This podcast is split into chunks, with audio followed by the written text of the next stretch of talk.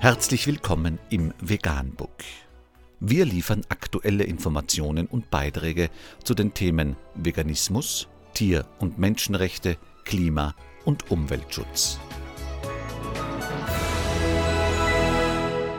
Dr. Med Ernst Walter Henrich am 31. März 2019 zum Thema Klimakatastrophe. Die Kinder sind längst noch nicht wütend genug. Unter www.spiegel.de ist nachfolgendes zu lesen. Die Schülerinnen und Schüler, die jeden Freitag auf die Straße gehen, haben etwas Entsetzliches verstanden. Sie werden gerade verraten. Dafür hat diese Woche wieder erschütternde Beispiele geliefert.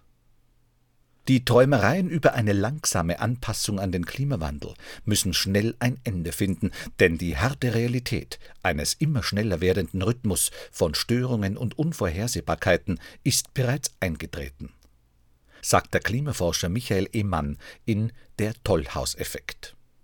Bitte stellen Sie sich folgende Situation vor. Sie und Ihr Partner haben ein Kind im Grundschulalter. Es leidet an einer seltenen Erbkrankheit. Ab spätestens seinem 18. Lebensjahr wird es immer stärkere Schmerzen und andere Qualen erleiden. Seine Lebenserwartung ist drastisch verkürzt.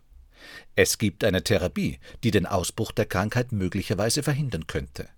Diese Therapie ist aber teuer und wird, weil sie noch experimentell ist, nicht von der Krankenkasse bezahlt. Um sie finanzieren zu können, müssten sie sich finanziell einschränken. Sie müssten etwa ihr Auto verkaufen und könnten erst einmal keine Auslandsreisen mehr unternehmen. Würden Sie Ihrem Kind erklären, Sie hätten das mal durchgerechnet, das sei einfach zu viel verlangt? Würden Sie ihm sagen, dass Ihnen die Nützlichkeit und die sinnliche Erfahrung des Autofahrens, die jährliche Fernreise einfach wichtiger sind als sein Wohlergehen? Dass es sich nicht so haben solle, man wisse ja sowieso nicht so genau, wie schlimm die Schmerzen einmal sein würden und wie viel früher es sterben werde. Das könne man ja auch erst einmal abwarten. Würden Sie es, wenn es protestiert, verzogen und selbstsüchtig nennen? Diese Woche hat sich die deutsche Regierungskommission, die Maßnahmen für eine Reduktion des CO2-Ausstoßes durch den Straßenverkehr erarbeiten sollte, auf Ziele geeinigt, wie es heißt. Diese Ziele haben einen kleinen Schönheitsfehler. Sie reichen nicht aus, um die ohnehin nur mittelambitionierten deutschen Klimaschutzziele bis 2030 zu erreichen. Was daran liegen könnte, dass in der Kommission auch Vertreter der Mineralölbranche und des Branchenverbandes der Automobilindustrie saßen. Das ist ungefähr so, als hätten Boris Jelzin und Harald Junke Maßnahmen zur Eindämmung des Alkoholmissbrauchs erarbeitet. Es ist mittlerweile völlig klar, dass die menschengemachte Erderwärmung bereits gravierende Folgen hat. In naher Zukunft werden sie katastrophal sein. Wer noch Schwierigkeiten hat, sich das vorzustellen, dem sei ein nicht allzu langer Text des Buchautors Davis Wallace Wells ans Herz gelegt. Unter anderem drohen unbewohnbar heiße Millionenstädte, großflächig überflutete Küstenregionen, in denen hunderte Millionen Menschen leben, katastrophal lange Dürreperioden, Wasserknappheit, Ernteausfälle, riesige Wald- und Buschbrände und als Folge all dessen Abermillionen an Klimaflüchtlingen. Alles auf einmal. Immer weiter, immer schlimmer. Wenn wir ganz großes Pech haben, gibt es irgendwann keine Wolken mehr. Mir ist von Tag zu Tag unverständlicher, wie Menschen mit Kindern und Enkeln es schaffen, vor all dem die Augen zu verschließen. Alle kognitiven Abwehrmechanismen müssen dazu gleichzeitig auf Hochtouren laufen.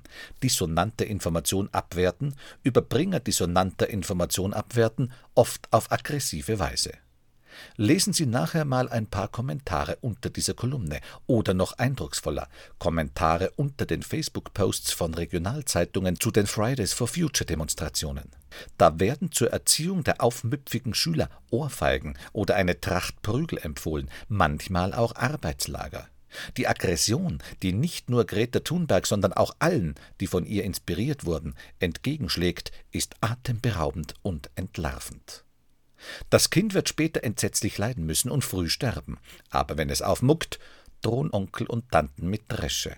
Das ist die Situation, in der sich die Jugend der Welt gerade wiederfindet. Und kommen Sie jetzt bitte nicht wieder mit, aber Professor X hat gesagt, die Debatte über die Existenz des menschengemachten Klimawandels ist beendet. Es gibt einen globalen Konsens, dem sich nur Donald Trump und Beatrix von Storch noch nicht angeschlossen haben. In der Tat wurde jahrelang viel gelogen und gezielt in die Irre geführt beim Thema Klima, aber von Leuten, die von den Branchen bezahlt wurden, die ihre Shareholder mit fossilen Brennstoffen reich machen. Von 2011 bis 2017 hat der Bund allein für Steinkohlesubventionen über 8 Milliarden Euro ausgegeben. Für die Erforschung erneuerbarer Energien nicht einmal 6 Milliarden. Seit den 60ern hat die Steinkohle den Steuerzahler 200 bis 300 Milliarden gekostet. Wir alle finanzieren die Katastrophe mit. Sogar die Automobilindustrie bekommt jedes Jahr Geld von uns. Denken Sie daran, wenn Sie mal wieder jemanden sagen hören, erneuerbare Energien seien nicht wettbewerbsfähig. Mir sind die Kinder längst noch nicht wütend genug. Meine Vermutung ist, dass die erwachsenen Klimawandelabwiegler, von den Leugnisten reden wir gar nicht erst, sich selbst irgendwelche Beruhigungsgeschichten zurechtgelegt haben. Wird schon nicht so schlimm. Das wird in Afrika und Asien übel, aber hier bei uns wird es schon gehen. Irgendeine technische Lösung werden wir schon noch rechtzeitig finden. Was wir machen, ist egal, die anderen Länder machen ja ohnehin nicht mit. Das alles ist Selbstbetrug. Wir haben noch zehn Jahre zum Umdenken. Mehr nicht. Stellen Sie sich mal eine Welt vor, in der zehn oder zwanzigmal so viele Menschen wie heute auf der Flucht sind. Auf eine noch nicht erfundene technische Zauberlösung zu hoffen, ist in etwa so, als verließen sich die Eltern im Eingangsbeispiel auf Wunder. Verstehen Sie mich nicht falsch, ich hoffe auch, dass das irgendwann klappt, aber es gibt Risiken, die geht man einfach nicht ein. Und wenn die Hightech-Nation Deutschland nicht in der Lage ist, ihre eigenen Ziele einzuhalten, warum sollte es dann ein Entwicklungsland tun? Abgesehen davon, dass wir mit dem Argument, dann machen es halt die anderen, auch in den staatlich subventionierten Heroinhandel einsteigen könnten. Die Generation der unter 25-Jährigen wird am schlimmsten unter der Klimakatastrophe leiden. Es verwundert deshalb, dass nicht auch die globale Studierendenschaft längst freitags mit auf die Straße geht. Ich vermute aber, das wird sich ändern. Es gibt gerade eine Reihe von krassen Beispielen dafür, wie die Älteren in vollem Bewusstsein gegen die Interessen der Jüngeren entscheiden, aus Rechthaberei, Gier, Rücksichtslosigkeit oder einer Mischung von allem.